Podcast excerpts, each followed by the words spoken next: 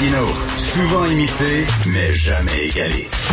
Vous écoutez Martino, Cube, Cube Radio. Oh, quelle belle question d'éthique, quelle belle question de morale. Est-ce qu'un policier a le droit de ne pas être d'accord avec le gouvernement?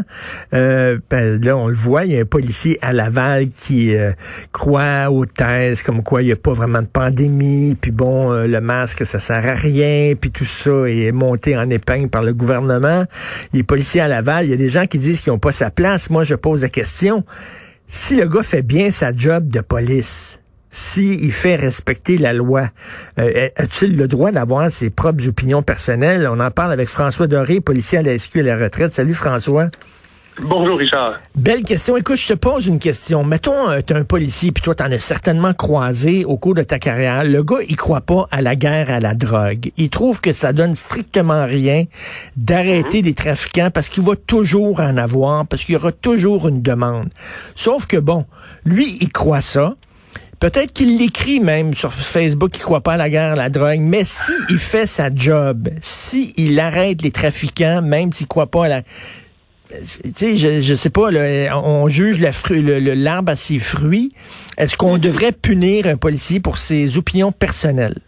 Question. Et que c'est large la question hein? que tu viens. Oui, c'est tellement large la question que tu viens de soulever. Oui, écoute, au, départ, il faut comprendre que les services de police recrutent dans la population. Il n'y a pas quelque part au Québec ou au Canada une fabrique où euh, on, produit des policiers à la chaîne qui vont penser comme ça, qui vont agir comme ça. On recrute dans la population, donc la police, ça représente la population. Et oui, il y en a qui pensent un peu plus à droite, il y en a ben qui pensent un peu plus à gauche. Quand ils font leur job, il n'y en a pas de problème. Puis oui, j'ai rencontré des policiers qui n'étaient pas nécessairement en accord avec ce qu'il avait à faire, mais qui le faisait quand même. Puis il prenait pas le micro de la place publique pour dire moi je suis en désaccord, le gouvernement euh, veut me contrôler, le gouvernement me donne blablabla, veut qu'on défonce des portes. Ce que je comprends ici à Laval, là, c'est qu'il y en a un là qui a rien compris.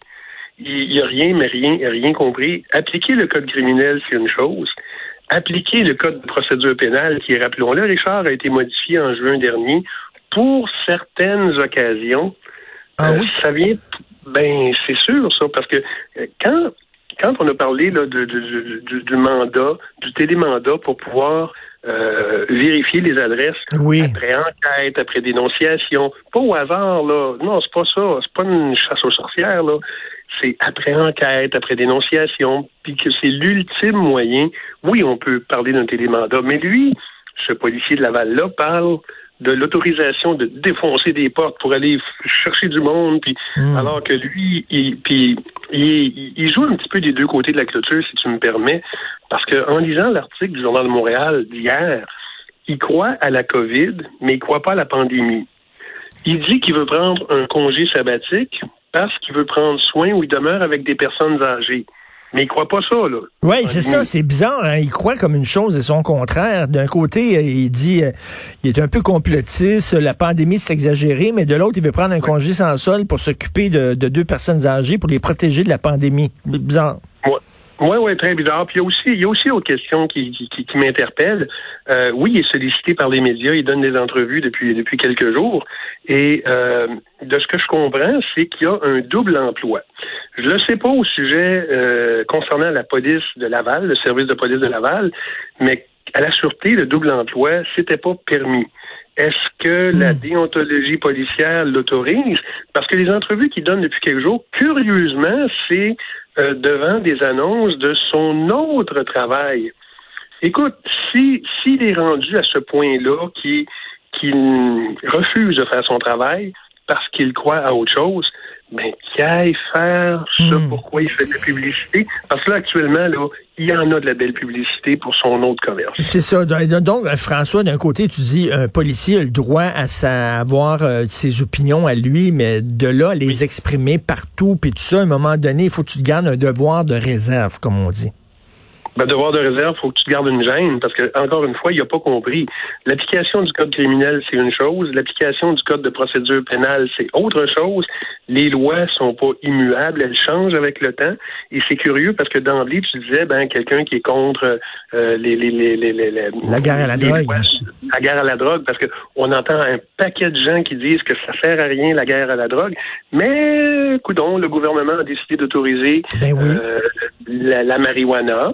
Bon, évidemment, on parle pas de même pour la cocaïne. Puis récemment, il y a même des politiciens qui disent qu'on devrait peut-être légaliser toutes les drogues. On aurait un autre débat.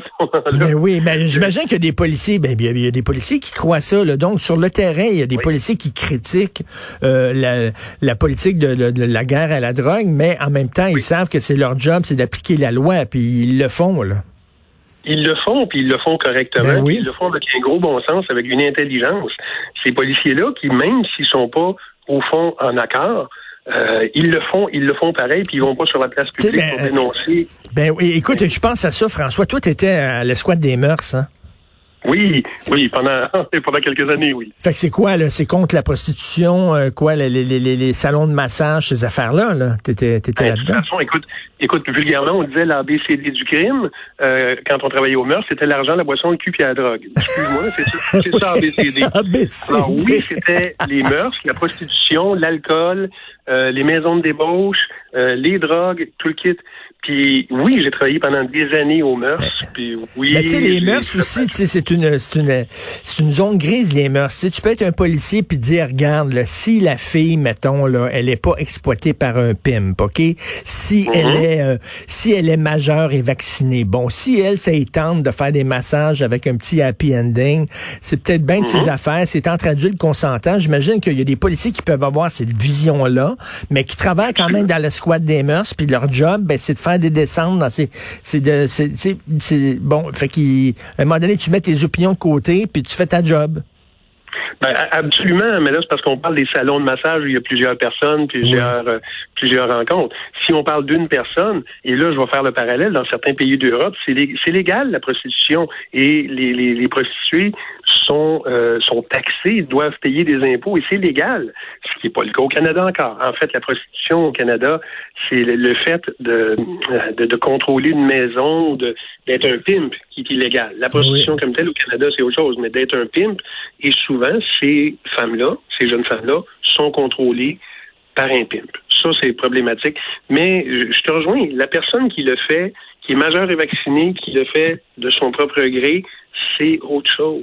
C'est ça, ben, je reviens là-dessus, c'est qu'un policier a le droit, des fois, de remettre en question les lois. Euh, qu'il doit appliquer, sauf que l'important, c'est qu'il fasse sa job correctement, qu'il applique les lois. Tu sais, des fois, moi, je peux recevoir comme invité à des, des gens avec qui je suis pas d'accord, mais je les laisse parler parce que c'est mon rôle aussi de, de donner le micro à, à d'autres personnes aussi qui sont pas nécessairement, qui pensent pas nécessairement comme moi, mais je peux ne pas être d'accord avec eux. Donc, c'est ça, un policier a le droit à sa, à, à ses opinions, sauf que si tu es là tout le temps, tout le temps, régulièrement sur Facebook, puis tout ça, en train de chialer contre tes patrons en disant que la loi n'a pas de bon sens, ben là, peut-être que tu manques de... T'es pas à ta place. Pas à ta place.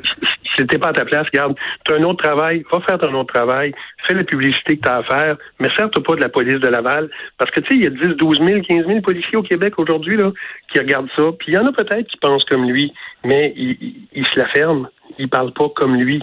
Puis je le répète, c'est la police, c'est un microcosme de la société. Il y en a de tous les genres, mais ils vont pas tous sur la place publique pour dire qu'ils sont pas d'accord avec ci, avec ça.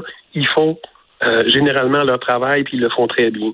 Si lui à Laval il est contre ça, puis il aime pas ça, ben qui change de place parce qu'il porte atteinte à la- à à- à l'honneur, à la réputation des 10, 12 000 policiers au Québec. Excuse-moi, Richard, mais c'est ça, mais des retraités en plus, dont je suis.